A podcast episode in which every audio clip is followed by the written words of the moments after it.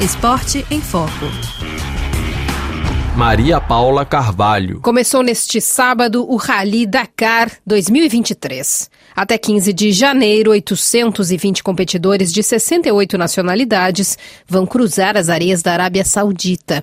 A RF Brasil conversou com Gustavo Gugelmin, um dos brasileiros que disputam a maior competição off-road do mundo. É, o Dakar é, seria a Fórmula 1 do, do Rally, seria a Fórmula 1 do off-road. É, é a prova mais dura do planeta. São dunas gigantes, deserto, uh, tem terrenos variados, né? Depende de onde onde está sendo, uh, onde está acontecendo. Então tem lama, tem frio, tem poeira, tem andar no meio do leito de rio seco. É um rally de resistência, é um rally que você não pode ter erro. É um rally que você tem que estar em sincronia com o teu equipamento, com a tua mente, né, com o teu corpo, com tudo. Por quê? Porque a gente passa longas horas dentro do carro. A gente passa de 8 a 10 horas, às vezes 12 horas dentro do carro todo dia sem parar. E como é um terreno off-road, a gente não sabe o que vai vir pela frente. A 45ª edição do evento reúne 455 veículos, entre motos, carros, caminhões, quadriciclos e outras modalidades. Entre os participantes há 54 mulheres, sendo que cinco equipes são totalmente femininas. Os corredores enfrentarão quase 8.600 quilômetros divididos em 14 etapas, atravessando o território saudita de costa a costa, com 70% do percurso inédito. A disputa começa no Sea Camp, às margens do Mar Vermelho, e segue em direção à capital Riad. Cada etapa terá em média 450 quilômetros por dia. Os desafios são grandes, como as baixas temperaturas, nas etapas montanhosas e uma navegação complexa.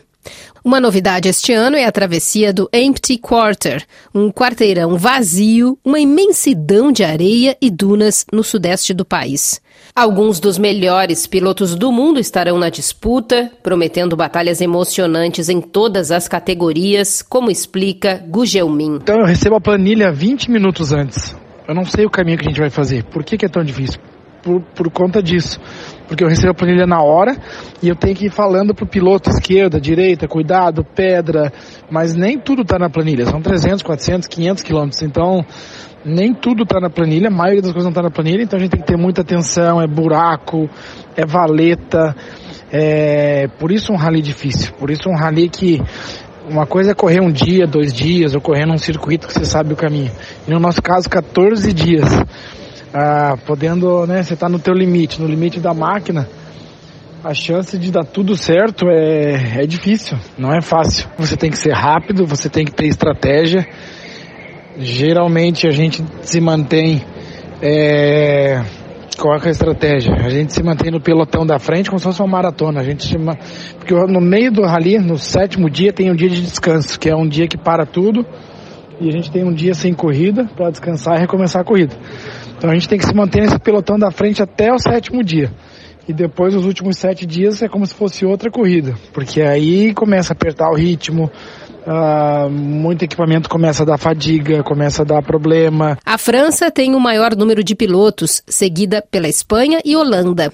Essa aventura começou em 1978, numa iniciativa do francês Thierry Sabine, que um ano antes havia se perdido em uma motocicleta no deserto da Líbia, durante um rally.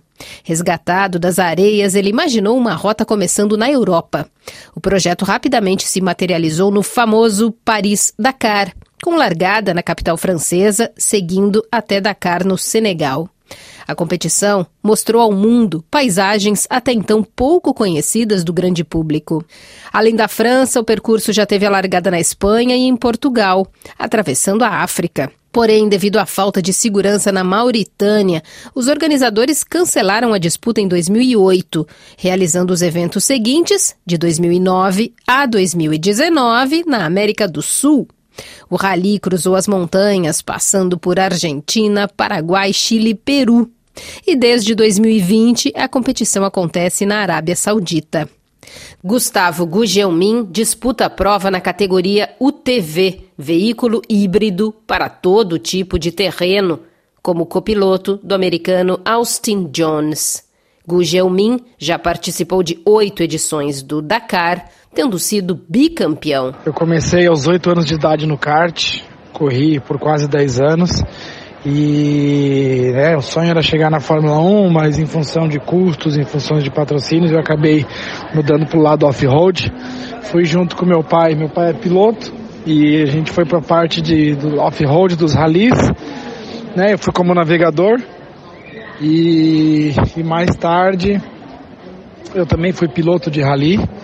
E mais tarde surgiu o convite para mim ser navegador internacionalmente, fazer provas de, internacionais. Fazem 10 anos que eu faço e aí não parei mais. Então, rodando o mundo aí, 8, 10, 12 viagens por ano.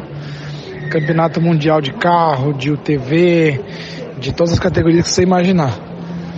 E esse é meu oitavo Dakar. É, no momento eu ganhei o Rally dos Sertões em 2015, né, principal competição no Brasil.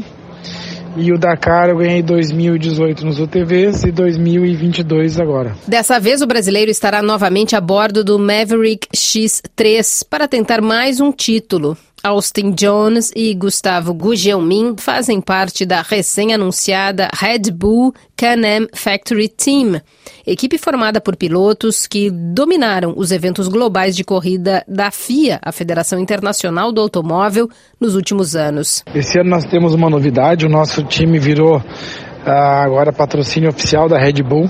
Então, vou te dizer que eu estou extremamente feliz e contente com essa parceria é um sonho, a gente sabe que a Red Bull tem uma visibilidade no mundo e em vários esportes e atletas eles patrocinam e, e, agora chegou a nossa vez. Outros brasileiros participam do Rally Dakar, como Pamela Bozano e Cadu Sachs, Enio Bozano e Luciano Gomes, Rodrigo Lupe e Michael Justo, e o mineiro Cristiano Batista, que estreia com o navegador português Fausto Mota. Essa prova, ela é vamos dizer, a gente tem colocado o Brasil no, no mapa na prova, principalmente nos UTVs, nos UTVs. Esse foi o Esporte em Foco. Obrigada pela audiência e até a semana que vem.